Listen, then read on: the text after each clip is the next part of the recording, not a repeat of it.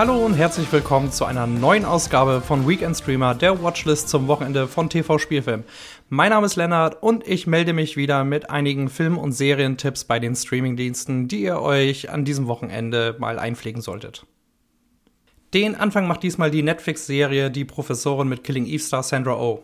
Sie spielt Dr. Kim, die neue Lehrstuhlinhaberin der Englischfakultät an einer renommierten Universität.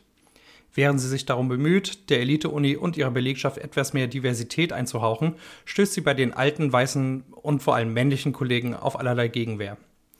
Die in sechs Teilen erzählte Satire wird vor allem von Sandra Oh getragen, die wieder einmal eine grandiose Balance aus Humor und Emotionalität versprüht. Themen wie Sexismus, Rassismus und das Alter rücken in den erzählerischen Fokus, werden aber nie aufdringlich verpackt. Nochmal Comedy gibt es mit der Disney Plus Serie Only Murders in the Building, die im Wochenrhythmus erscheint. Hier geht es um drei True Crime Podcaster, gespielt von Selena Gomez und den Comedy-Größen Martin Short und Steve Martin. Immer auf der Suche nach mysteriösen Fällen stolpert das Trio zufällig über einen Todesfall in einem New Yorker Apartmenthaus, den die Polizei aber als Selbstmord einstufen. Nichtsdestotrotz gehen die drei auf Mörderjagd und stoßen dabei auf einige Geheimnisse. Die exzentrischen Hauptfiguren gepaart mit dem charmant ironischen Humor und dem klassischen Whodunit-Konzept eignen sich für alle Fans von lockeren Krimikomödien.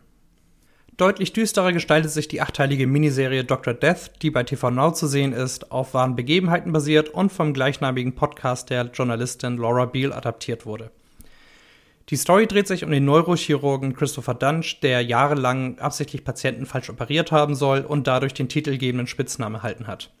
Joshua Jackson spielt den soziopathischen Arzt mit einer enormen Intensität und ist nicht zuletzt für die Gänsehautatmosphäre der Serie verantwortlich. Etwa ab der Hälfte entwickelt sich das Ganze in einen Kriminalthriller, sobald Alec Baldwin und Christian Slater oder wie Uwe Boll im Audiokommentar zu Alone in the Dark sagt, Christian Slater auf den Plan treten, um Dr. Death zu überführen.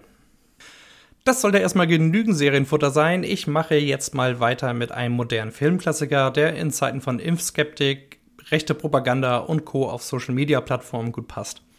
Die Rede ist von David Finchers The Social Network über die Entstehung von Facebook und den Facebook-Gründer Robotermenschen Mark Zuckerberg, der bekanntlich von Jesse Eisenberg verkörpert wurde. Dank Finchers meisterhafter inszenatorischer Präzision und den messerscharfen Dialogen, die aus dem Oscar-prämierten Drehbuch von Aaron Sorkin stammen, verfliegen die zwei Stunden Laufzeit wie im Fluge. Und irgendwie finde ich das Ganze vor allem im heutigen Kontext enorm gruselig. Weiter geht es mit dem französischen Drama Porträt einer jungen Frau in Flammen, für das Filmemacherin Céline Sciamma den Preis für das beste Drehbuch in Cannes 2019 erhalten hat. Es geht um die Malerin Marianne und ihr Modell Eloise, die in der zweiten Hälfte des 18. Jahrhunderts auf eine einsame Insel an der Bretagne-Küste reisen, um ein Porträtgemälde anzufertigen. Doch Eloise hat das nur als Vorwand genutzt und versucht der Pinselschwingerin näher zu kommen.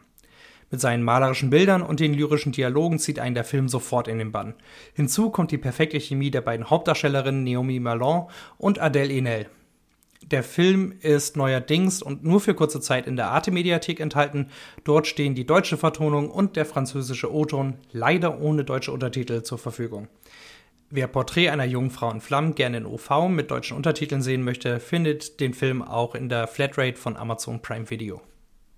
Und auch diese Woche habe ich wieder einen Dokufilm auf Lager, den man jetzt bei Sky Ticket findet. Und zwar meine ich das Porträt Neverending Man über den legendären Studio Ghibli-Gründer Hayao Miyazaki, der uns traumhafte Anime-Filme wie Shihiros Reise ins Zauberland, Prinzessin Mononoke und die zuckersüßen Familienfilme Kikis kleiner Lieferservice und Mein Nachbar Totoro gegeben hat. Und bevor ihr Google anschmeißt, ja, Miyazaki lebt noch. Huh. In der Doku geht es um seinen Abschied aus dem Anime-Geschäft in 2013 und selbstverständlich auch um sein Lebenswerk. Mal so nebenbei, ich finde, es ist eine Schande, dass Miyazaki nur einen einzigen Oscar, nämlich für Shihiro, erhalten hat. Der einzige überhaupt für Studio Ghibli. Aber Pixar, Disney und die sonstigen US-Animationshäuser stehen dort wohl höher am Kurs. Zurück zum Thema. Neverending Man ist ein Muss für jeden Fan der Anime-Schmiede. Und wer jetzt so richtig Lust auf Ghibli-Filme hat, der findet 21 von 23 Titeln in der Netflix Flatrate. Und bevor ich von der Bühne geboot werde, habe ich noch einen speziellen Filmtipp im Gepäck. Und zwar möchte ich euch die bissige Horrorkomödie Theater des Grauens bzw. Theater of Blood von John Cohn wärmstens ans Herz legen. In den Hauptrollen sind Horror-Ikone Vincent Price und Diana Rick zu sehen, die man zum Beispiel aus den Serien mit Schirmscham Melone und deutlich später Game of Thrones sowie als Bond-Girl aus Im Geheimdienst ihrer Majestät kennt. der mit George Lazenby. Theater des Grauens handelt vom totgeglaubten und seiner Meinung nach verkannten Genie Edward Lionhardt, der ein Fable für William Shakespeare hat und seine einstigen Kritiker nun im Stile von Shakespeare-Werken abmurkst. Meiner Meinung nach ein arg unterschätzter Horrorklassiker mit vielen kreativen Ideen und einer ordentlichen Portion britischem Witz. Zu sehen gibt es Theater des Grauens im englischen Original und wahlweise mit deutschen Untertiteln in der Amazon Flatrate. Damit haben wir es für diese Woche auch geschafft. Natürlich hoffe ich, dass ich euch ein wenig Hilfestellung fürs filmische Wochenendprogramm geleistet habe. Ansonsten wünsche ich euch ein paar schöne und unterhaltsame Tage. Bis nächste Woche.